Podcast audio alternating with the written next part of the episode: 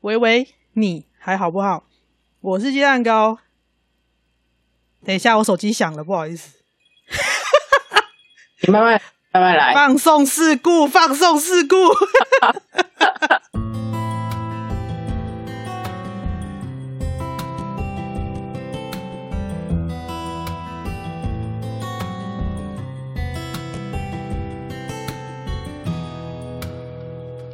我是一位现役忧郁症患者，在这里小玉好不好？我会跟你聊聊一位忧郁症患者的日常，还有一些从患者的角度出发给陪伴者们的小建议。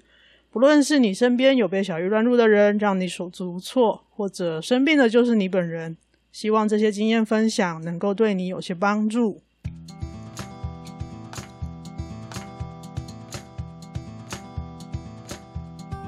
嗨嗨，这一次呢？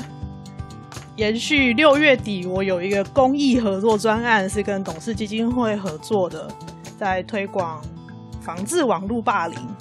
全世界呢，现在有很多人开始注意到这个议题了，因为现在很多小朋友，像我现在已经是三十四代的阿姨了，我是数位移民，但是现在小小孩呢，他们是数位原住民。在数位时代呢，他们很多时候遇到的情境，是我们这些大人很难想象的。其中有一个在现在的小朋友十几岁的小朋友身上特别明显的被一群大人们注意到的议题，就叫做网络霸凌。就是霸凌这个行为，它的情境，从现实生活被搬到网络这个平台上，数位的环境里面。但是他感觉好像又没有像我们小时候，我自己小时候看过的那些霸凌场景，或者在电视啊、戏剧里面看到那些霸凌那种现实生活面对面的真实人类的场景，感觉好像又不太一样。它带来的压力也不一样。我在上一次呢，大概讲了一下。他的压力不一样，来自哪里啊？如果你还没有听过的话，欢迎上去六月底那一篇那一集回去听。大概意思就是呢，其实，在网络霸凌的情况底下，或者说在网络上，其实我们并不知道我们现在看到的这一则消息、这个讯息、这个留言，它的背后到底是谁，所以才会有很多假新闻嘛、假讯息嘛，然后大家在那边。骚啊，社群啊，留言啊什么的，其实你很难知道后面那个人到底是谁。一个名人账号是他自己 po 文的吗？诶，不一定哦。那你自己 po 文，你心情好跟心情不好，你有可能用不同的态度去面对同一则贴文，等等等等。这个时候是不是每一个人的状况都有不一样的身份？那是不是在每一次你留言送出的时候，都会有一些人受到伤害呢？这个是我上一集。大概讲了一下，哦，这一群国际上的心理健康人士呢，他们在关注的这个议题。哎，你知道外国人哦，就很喜欢找一个节日啊，哦，某一个月的哪一个星期五啊，就直接哎哎，这一天是国际反网络霸凌日啊，我们就定这一天啊。这跟台湾的神明生日差不多啊，你一年三百六十五天，通通排下去。每天都有神明生日，意思是一样的。外国人他们那种各式各样的学会协会的节日，通通加起来，呃，三百六十五天应该也是排不下的。不过这是一个的确是值得去注意的议题，尤其受到影响的是相对年纪比较小的族群的话，我现在自己已经三十四代变成阿姨的世代的时候，我会觉得，如果在成长过程当中，可以以更。更健康的，或是更自然的状态长大的话，嗯，也许很多伤害、很多伤口、伤痕可以不用拖到长大了之后，才又要花很大的成本去疗伤、去养病等等。那这一次呢，不是只有我自己来谈了，我找了一个专家。这个专家呢，就是媒体试读 Podcast 节目的主持人派。Hello。Hello，你在吗？Hello，嗨，嘿，因为疫情之下哈，我们是远距录音，所以那个中间会有那个空格的尴尬感，请大家包涵一下。谢谢那个鸡蛋糕邀我过来，然后嗨各位微微你好不好的听众大家好，我是一个呃做长期很久社群啊、呃、网络社群研究的人，然后我的基底是社会学，我感社会学社会学，这个是我最近很有兴趣的领域，社会学很好玩啊，它是很好玩很好玩，他不认为。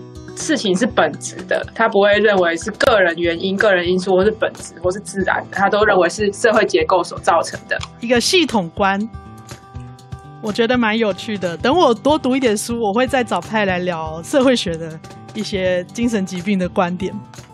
应该说精神疾病的社会学观点，但今天不是要聊这个。这一次邀请到派呢，是因为我知道他在社群的领域。耕耘了非常非常久，然后是一个非常非常专业的业内人士，可以这样说吧？可以吗？所以他有很多时候，我们在社群上的一些行为啊，或者是一些公关事件啦，我们在创作的过程当中，大家就会聊天。因为从去年开始，Podcast 突然整个声音经济什么的，大家突然这样子哇炸起来，我们就开始有。因为 Podcast 而认识、接触、互动、讨论，我就发现，哎，其实派在社群或者是在所谓的呃媒体啊、传播啊、新闻啊，大概这些议题上，他都有他很独到的见解。然后他常常跟我讲一讲之后，他就说：“对啊，就是这样啊。”我这样学有像吗？我也不知道，但我就。他就跟我说就是这样子啊，那我就觉得我有一种会被启发的感觉，因为被小玉乱入之后啊，有一个蛮特蛮明显的特征，在我个人身上，呃，很多人也都会有，就是会有一个极端化的思考，就是我的我的逻辑会固着在某一个点上，我没有办法打开我的观点，所以这时候有别的人来告诉我他的想法的时候，而且派每次都会很。很开心、很冲动、很热情的朋友，我说：“哎、鸡蛋糕，鸡蛋糕，我跟你说。”我说：“好好，你说，你说。好”好想对，所以对我就是对于小玉患者来说，身边有这样子的朋友，其实某种程度上来说是一种正向的刺激。我有跟我的医师跟心理师分享过这样的事情啊，他们都说。哦，有这样子的朋友其实蛮不错的，蛮重要的。对于患者来说，真的是蛮重要的。就是他在无意间做到了帮助我的事情。哦，真的吗？那还是很开心哎。对对对，就是对我个人来说，这个这个是重要的。那也许对某一些也会陷入这种呃固着性思考的患者来说，他也是重要的。所以跟大家分享啊，如果你身边有这样的朋友，珍惜他，可以可以跟他说，尤其现在就是比较紧张的时候嘛，对不对？大家关在家太久了。不舒服的时候，其实请珍惜你这样子身边有点冲动的好朋友。好，以上呢，以上就是呃这次邀请派派呢来到节目里面跟我们聊聊网络啊、社群啊跟霸凌的这几个关键字哈，因为我们社群里面、网络上大家都要关键字，大概这几个关键字拼起来呢，那时候呃我接到董事基金会的邀请的时候，我就当下几乎是立刻我就问说，哎、派。要不要来聊一聊啊？就说 OK，然后我们就这一次因为疫情的关系哦，我们就远距来聊这个题目。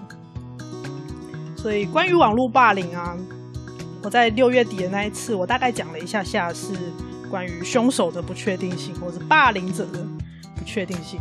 那只要不确定，就会让人觉得焦虑，觉得定不下来。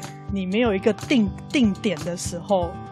会很害怕、很忧愁、很紧张，觉得很有危机感。那这个时候，你就有很多很多很多各式各样的东西，因为你需要很多的能量来撑住你自己，因为你没有一个支点。但是派派呢，在我们聊天的过程当中，给我了另外一个观点。你来说说看，你想到了网络霸凌，你想到第一个 case 是什么？你想到第一个案例是什么？最有名的应该就是前阵子那个双层公寓，有一个女摔跤手，然后他去演那个情爱情实境剧啊，那个 Netflix 的实境秀。对，没错，但是他演技不是很好，然后就被大量的网友批评，后来他就自杀了。这样，在实境秀，它是一个什么样的情境？你说它是恋爱实境秀，因为我没有在看恋爱实境秀，就是他其实几男几女住在一个公寓的生活点滴。那这个这种脚本虽然是实境秀，但是也有一定程度的彩排在里面。然后它并不是因为角色。但有可能大家也会对角色做出评价，因为群众互动很重要。但是他主要是因为他的表现很尴尬，所以他就遭受到大量的批评。可他本质并不是演员，或是他也不是以演员想要做演员出道的人，他是一个摔角选手，所以他就因为不自然、尴尬被骂。因为实境秀大家就想看到真实的一面嘛，感觉好像在恋爱这样吗？对。那个节目想要的效果，就是好像大家几男几女住在一起，就发生了一些化学效应，有一些变化，然后有一点点暧昧这样子。对，OK，然后他是那个嘛，小花，对不对？我记得他叫小花。对，后来就自杀了。对啊，她是一个女生，然后又是一个摔跤选手，哇！对，我 因为我以前是运动科学的哦。你知道，就是这种力量型的女性运动员啊，都超强壮的，就是这种就是伤害他习惯，对对对，对他他他是很他是很习惯在那种很很极限的很痛苦的环境下生存的运动员，摔跤啦、举重啊这种很力量型的运动员啊，他们那种修炼的环境，哦，那个修炼真的是。那个有一个用词叫什么修罗场，是不是？修罗场已经很接近地狱了，真的，真的，因为他们那个在几秒钟、几分钟之内就决胜负的东西啊，对啊，完全是完全是力量或是技力量跟技巧要结完全的完美结合为一决胜负的东西。对，他是一个很强壮的运动员，我我相信，因为我我是没有看节目，但呃，大概有知道一下小花的背景。是呃摔跤选手，光是听到摔跤选手，我那个噔噔就起来了，就是哦，啊、这个一定是个强壮的人。结果结果，我记得他年纪很轻，对不对？很很轻，二十几吧，二十二吧，二十几。对啊，好，我们大概查证一下，二十几，总之不到三十岁。然后他后来就决定，哎，节目还没有结束，对不对？对，节目进行到一半，节目还没有结束，然后他就自杀了，而且。生命就画下句点。对啊，对啊。然后我记得他有在他的社群，就是呃发出他很低潮的讯息。嗯，有做预告吗？就是忘记。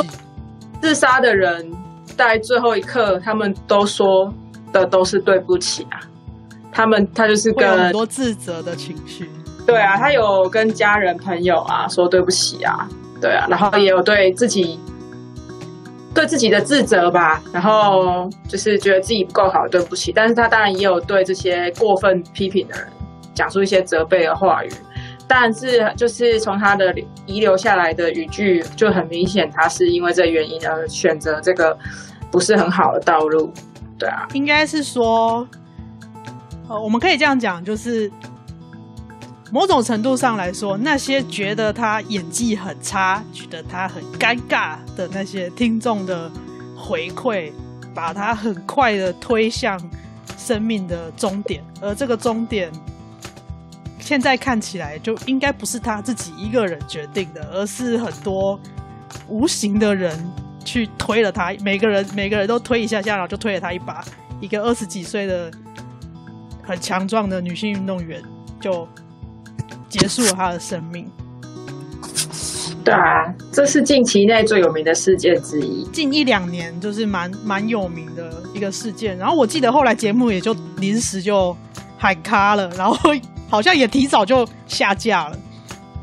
对啊，因为我 Netflix 现在已经找不到《双城公寓》系列的实境秀了，就放送一阵子啊。对，他还有继续留着，但是后来他就就下架了，因为这些争议的事情就下架了。因为节节目再继续进行下去，真的是很尴尬。对啊，啊，那大家也那个时候我记得有引起一阵子，就是大家对于实境秀这些被观看的这些演员他们的行为或感受，因为他们好像还会有一种多重观看的行为。不过那个在媒体上就呃有另外一一批的讨论，在这边我稍微科普一下自杀这件事情。这个我在之后呢会再找另外一个很强大的伙伴来聊自杀这个议题。因为我个人呢，也经历了一些类似的经历。好，那我们先简单科普一下，自杀呢有三个三个阶段。好，一个是自杀意念，一个再来是自杀计划，接下来他会有自杀的行为。自杀意念就是出现我想死，我好想死，太痛苦了，我活不下去了，这个就叫做自杀意念。啊，自杀计划呢，就是它会出现一个计划嘛。大家有没有写过计划书？计划书就是要告诉大家，哎，你要怎么做，怎么做，所以它会有方法、方法、时间、地点。那这个就是计划。产生计划之后，第三个阶段才是采取行动。采取行动，有可能会伤害到自己，也有可能会伤害到别人。那也不一定会造成生命的结束，我们所谓肉体生命的结束。但如果肉体生命的结束，这个时候我们就会说，我们前面讲的小花的事件，他自杀了。OK，或者是他重伤的话，那那也会那也会就是在上新新闻上，我们就说，哎，他自杀。但其实我们在心理健康领域，我们在讲自杀的时候，其实是。有把它分成比较细的阶段来看，因为在不同的阶段，他要处理的议题跟要处理的方法是不一样的。大概这些自杀的部分，我们先科普到这边。好，不过呢，这这个网络霸凌的事件呢，最后是小花的生命结束了。那是一个大家会常常听到网络霸凌的时候拿出来讲的经典案例。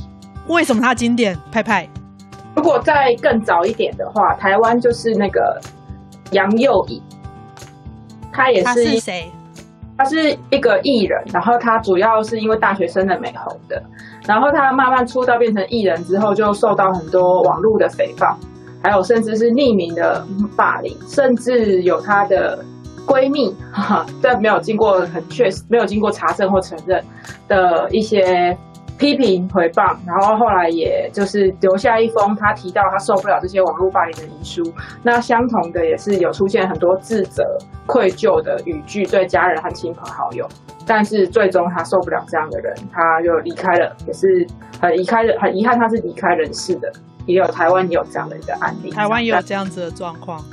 对，就是他在最后的讯息里面也是有表明他受到这样子的压力。这些留言的大量留言的压力，对，那如但是我们举的是比较偏激的例子，那其实这比较极端的，在会上报纸的，会上新闻的，对，如果你就是太严重的，那就是造成伤无可挽回的。那如果是看最近新闻的话，有很多小朋友，他们就像你刚刚说的嘛，年轻人是数位原住民。所以他们用 FB 啊，上传 FB、上传 YouTube 是他们的常态。那有很多现在，FB 是老人家在用的了。他们不好意思，我们老人家那个年轻人，你们听得懂就可以了。对，他们是上传到那个社群网站上啊，然后呃，线动线动都变成一条毛毛虫啦，这样子。对，对，嘿，你继续。有些小朋友会把自己自己欺负人的片段上传到 FB 或 IG，甚至真的在群组内流传了，所以这新闻都有报道。就是很多国中小的人，他们欺负完还把那个录影，以前可能没有那么发达社群平台啊，我们小时候没有手机，我欺负人的事情不存在，是现在社群变成他们的一部分了，所以到网络上了这样子，它会一直被重复。它可以被重复观看。小时候可能我们的手机没有那么厉害，或是没有手机，它可以去做这样的事情。但是现在它又多了一个好像可以被重播的压力，对不对？还有扩散的范围变大，扩散，很多人被、啊、对扩散范围变大，你的观看现场变大。对啊，很多人欺负不想跟家人讲啊，但是家人一定会知道啊，就是类似像这样。嗯，所以他的场景会变得非常非常的复杂，伤害也会越来越复杂跟扩大。嗯，所以你觉得，就以你在以你在社群上的观察，就是网络霸凌对你来说，他在受害者这一边，他会受到的压力大概有哪一些比较重要的元素？因为你刚刚有讲到说，受害者会常常留呃有一个很自责的情绪。觉得自己不好，但是同时他也知道压力源是来自这些呃指控的留言，就是这个是我们刚刚有抓到的共同的元素嘛？那你还有观察到什么样就是重要的事情是我们可以去注意的？我觉得这可以分成两方向来谈。第一件，我们必须要注意到，我们在谈霸凌的时候，通常是伤害已经发生了。然后由其他人来定义，协助这个受害者定义你受到霸凌了。但是受到霸凌的当事人并不一定知道他在忍受的东西就是叫做霸凌，这跟鸡蛋糕上一起谈的概念非常类似。就像呃，霸凌这个字是我们在台湾的用这个词的脉络，其实是从日语来的。那其实呃，日语也有可能是从英文来的。就是 bully 嘛，欺负、欺侮这样子，那他一定有强与弱的关系在里面。那其实就是比较弱的这个人，他受到欺负了，可是他为什么会不知道他现在在遭受是什么样的一个遭遇？是因为，呃，以社会学的角度来讲，每个人不是自然而成，他不是天生就有认同的，他的认同是从他的教育背景、同才间的关系。还有原生家庭而来的，也就是说，这个霸凌他的人也在他的认同范围里面，所以这个霸凌他的人显现出一个很强的感觉，甚至有的。这里的这里的认同的意思就是给自己贴标签啦，对 就是呃，这个被霸凌的人他会知道自己被欺负了，所以他他就会以社会学的脉络，我我自己这样粗浅理解，他就是好，我们假设现在在演一场戏，就是一个大欺小这样子。那那个大的会知道他在演大的，小的会知道他在演小的。这个时候就是我们把这个角色呢，给他一个标签，或者给他一个角色这样子。好，那这个东西就叫认同，因为大的会知道，哎、我就是大的，我就是强。然后小的说，嗯，我觉得要被欺负了，这样子。哎、我今天声音表情很很丰富，哎，非常难得这样。对，嗯，好，以上大概是这个这个这个，我们可以简单的说，这个是认同。那认同这个名词呢，在很多学门。我目前读到的书，很多学门都有用到这个词。嗯，好，以上那个那个补充到这边，好，他也可以继续。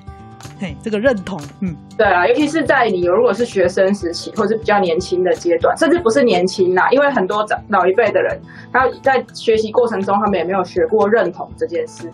你的心灵意志还不够强大，你的自我认同还没有建构完全的时候，别人当然会影响你啊。就像如果你刚刚说的，这个强者他用一种自以为正义的态度，或是他是以强者态度在欺负你的时候，你可能也会接收到这种认同，就是我就是弱，我就是没用，就是你的他会融入你的一部分，所以你不是那么确，你没有办法有勇气，或是有那个心灵意志的强度，就是我现在在做的事情，就是他是。是对的，他才是错的。我要来反击他，或是我可以找到什么方法？我如何求助？这反而是要一定程度的心理意志强大才能做到事。在多数的情况，其实它会影响到当事人他的认同，因为他的认同还在慢慢形成。所以，呃，这是第一个。呃，这个跟鸡蛋糕上一集讲的也有关系嘛，就是他的不确定性，因为认同不确定性。对，然后现在多了一个社会认同，就是一个角色的概念，会一直把自己放在。受害者的位置，甚至很多人是自己已经是受害者了，却不知道，只知道很不舒服、很痛苦、压力很大。嗯，甚至把这个别人对他的指责，慢慢的收进去自己的认同。对，就是我就是很废，我就是很烂，这样我就是很尴尬，这样子。我对，就一就是我这样，对，对就是我，所以。所以就会出诶、欸，所以延伸到后面，就刚刚提到那些自卑的自卑或是自责的情绪嘛。对不起，我真的是很烂，嗯，因为那个就已经融入了他的认同里面了。批评别人、说人坏话，在我们人类社会里面，这是非常常见的事情。对，对，所以也因为这样子。像我们刚刚讲都是极端的例子，可能这个人就是已经被欺负了，就是有身体上的伤害，他被甩巴掌，他被可能被泼水这样。可是很多时候存在的霸凌，它是言语的，尤其是网络上的霸凌，像上传影片这个当然是已经构成犯罪行为了，这是绝对彻底的。但是更多的是，像你如果被一群人一起说坏话，一群人在网络上批评，这个你就会很难抓他到底是不是霸凌。通常是这个受害人已经实质出现一些身心灵的伤害，我们才会意识到这个人受到霸凌。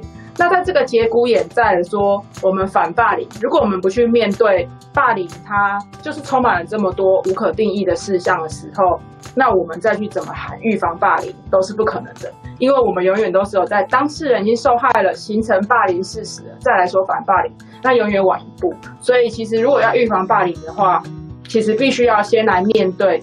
霸凌它的不确定性，还有复杂性，对它的复杂性。因为你刚刚说到那个很多人讲坏话，我就在我刚刚在想的事情就是，那什么叫做坏话？对啊，很多坏话是用自以为正义的方式在在形成的。对啊，什么叫坏话？就是对啊，你知道忧郁症这三个字也可以拿来骂人吗？你有忧郁症哦。这也是坏话吧？这是坏话吧？毋庸置疑的坏话啊！但是你有忧郁症吗？哎、欸，你如果是这样很中立的这种语气，你有忧郁症吗？搞不好有的人也会觉得你在冒犯他、欸。哎，确实啊，之前我之类的啊，之前我因为人的情绪一定是有高有低的嘛。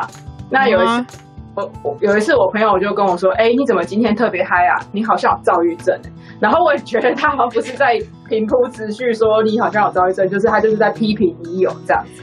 但对啊，对我确实确实啊，因为言语的伤害，它其实有太多不是非不是非黑即白的，就是很灰色的东西。但我就是觉得我被冒犯啦。对方即使是、嗯、就是什么，人家说的什么“言者无意，听者有心”哦。刚才那讲，确实。他很主观呢、欸，就是听的人觉得是怎么样就怎么样哎、欸。所以面对反霸凌，有一件蛮重要的事情，就是你个人自己的心灵意志的强度，这件事情非常重要。就是呃，当别人这样批评你的时候，你觉得不舒服的时候，你有没有办法可以跟他沟通？不一定要去，不是要骂回去嘛？而且，常常骂回去是，通常是不一定是心灵强悍的人，因为他。可能累积伤害到一个程度，就变成又爆发又骂的了。而是，所以反霸凌如果要从从自身做起的话，是、呃，不是喊喊口号或者绑一个颜色的丝带，反而是你要有一定程度的 丝带。对，他们定一个日子，它相对应的效用啊，就是我们可以用这个日期去做宣传什么的。但是应该是你个人的心理强度，就是当你觉得。不舒服，你可以跟对方沟通，就说呃，我就是你表达你的不舒服，但是但因为沟通就是要让对方听得进去嘛，所以也不用用凶的、用骂的，而是用对方也喜欢的态度跟他沟通，然后可是不也不是讨好，就是平平等的跟他沟通，这件事情是不 OK 的。那他以后就会知道，他不用去自己去消化这个言语带来的伤害，所以。呃，自我认同的强韧这件事情，在社群非常蓬勃发展当代是非常非常非常非常重要的，因为我们无时不刻都在接受别人的看法。今天我们在 FB 或是在 IG 留一个言，拍一张照，就会有超多留言。哎、欸，你怎么样？这张照片怎么样啊？你是不是怎样？所以我们无时不刻是在接受别人的 社群，自己也会霸凌自己。我觉得你刚刚讲到一个关键字很重要，自己的强韧。其实重点不是强，是韧。对啊，因为它是长期的嘛。它是韧，就是抡呐、啊。那个，我现在那个华语没有这个字，韧我觉得不够用。爱抡呐。嗯，带一点台台语的抡，就是它要有韧性。英文前一阵子很流行一个一个字叫做 resilience，我不太确定我的发音有没有。在好的位置哦，因为生病之后，我的英文就看字就是差很多了。我现在看着那个字，但是我这样念很奇怪。resili releasing resilience 大概是这个这个音，就是他在讲韧性，心灵的韧性。好多好多那个国外的那个畅销作家都要都用这个字放在标题里面。对啊，强韧，就是重点，重点不在强，在韧。我们应该一开始提到的那个小花，小花是一个很强的人，但是它可能强，你你有可能强，但是很脆。像什么呢？因为我以前学工程的，水泥就是水泥，就是它很强，哦，但是它很脆。嗯，那你要怎么样可以韧？你要在水泥里面，你要包钢筋，因为钢筋是韧的东西，它可以钢筋可以受拉，也可以被压，也可以变形到某一个程度，它也不会让房子倒下来。但是但是钢筋不够强，你还要有水泥放上去，所以。你要强也要韧，钢筋混凝土就是强韧。哇，工程学救地球有没有？这样说法非常，因为当你的心灵强韧一样，你就可以保护别人啊。就是当你看到别人在受不舒服，你也可以进行沟通。就是你不一定要去捍卫，但是你至少可以跟那个人沟通说，这样的做法还是不太妥当的。对，对，而且你有一个自己的基地，哇。我今天工程学的脑子都出来了。对啊，虽然我当年这一科是被当的，所以说学校教育不代表一切啊。我当年这一科二三十分吧，超级惨。对啊，所以很多人也不用就因为学校的成绩觉得自己受挫什么。我知道学校成绩也是一个霸凌或被霸凌的一个很长的原因，所以大家可以看到学校成绩不代表什么，还有自我认同啊。当我看到成绩二三十分的时候，我真的觉得我烂透了，那是个必修哎、欸。对啊，所以自我认同真的很重要，不要从外在来决定，应该从内部去省思你你想要什么，就是或者是说把那个东西当成一个讯号。嗯，我的心理师现在在提醒我的事情是这样，就是说他在提醒我，他就是在在告诉我说，其实我那个时候并不知道。这个东西其实不适合我，所以我才会这么用力，但我还只念二三十分。嗯，但是那个十几岁的、十几二十岁的我，其实不知道这件事情，但是我会非常非常的挫败，非常非常的难过。外在的东西其实都不是那么重要的，不管是成绩还是别人的话、坏话什么的，重点是你你想成为怎么样的人啊？对，因为讲到这里非常鸡汤，但是其实我们讲的东西很生活。我们不是要故意灌鸡汤的，但是但是还是灌你一口啦。但是想要告诉你的是，这些东西其实它在生活里面方方面面，它其实很多时候是我们刚刚虽然说从在在霸凌讲说霸凌的感觉是。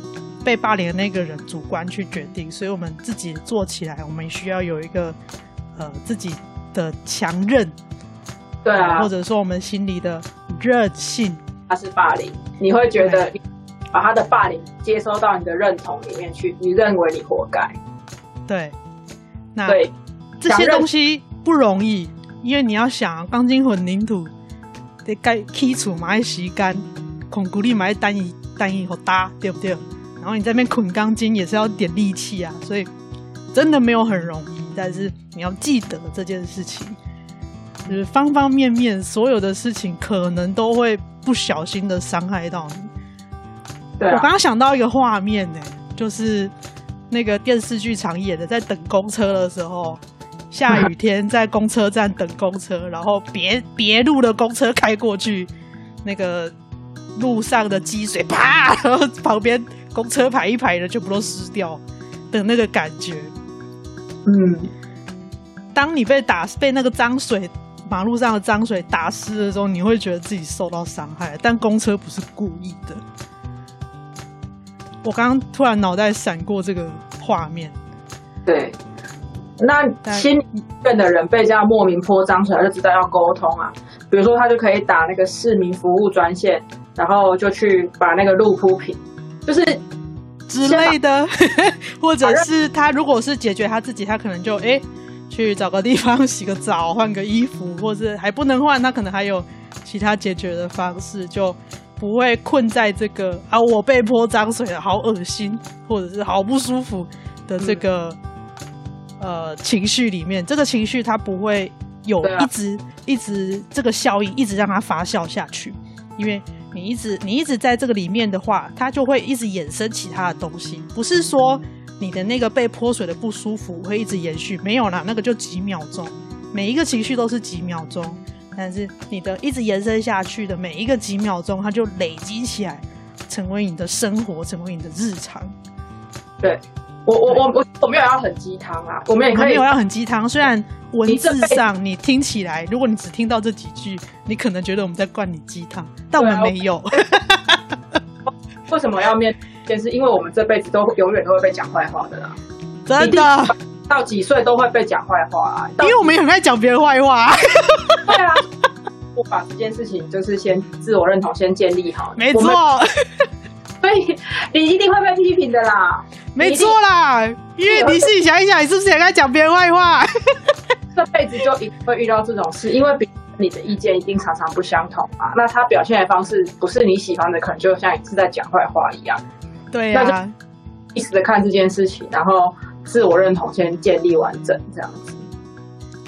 我觉得还可以从另外一个角度来想，就是把。外在的这些讯号都当做一个自己检查的机会，把它当成一面镜子，看一下，哎，这个喜欢捡起来，啊，这个不太喜欢，但是看一下它是不是有一点提醒的作用，啊，如果有啊，先留着，啊，如果那个就不是你，要看起来你是人，啊，就照起来是妖怪啊，那个就妖怪镜就可以拿掉，你就是知道，哎，那个就是一个妖怪滤镜，嗯，可以自己稍微把这些外在的讯号。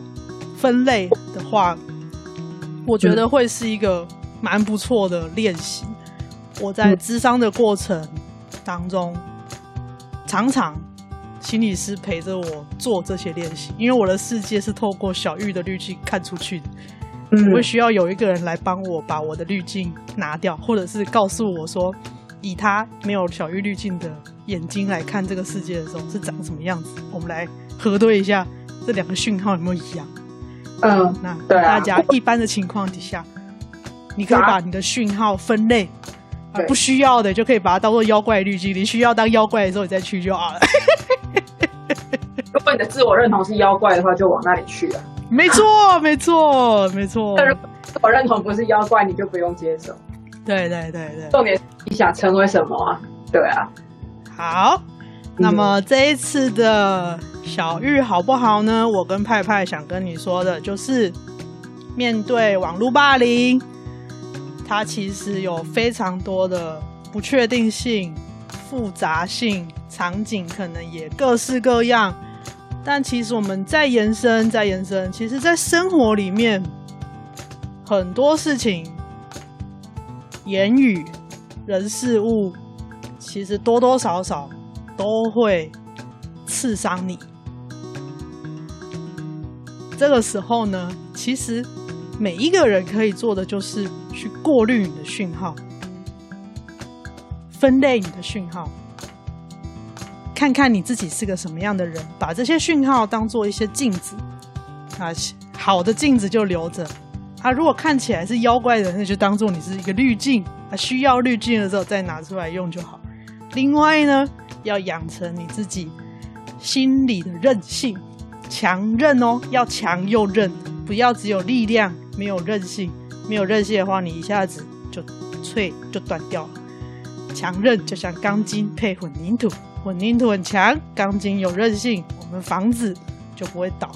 你在心里就可以自己有一个小小的房间，自己有一个自己的基地，你有一个地方可以回去，给自己有一个地方可以回去，里面装满。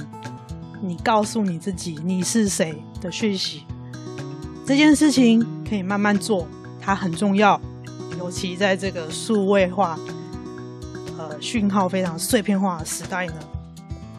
我跟媒体试读 Podcast 主持人、社群专家派派，今天要带给大家的讯息是这个样子。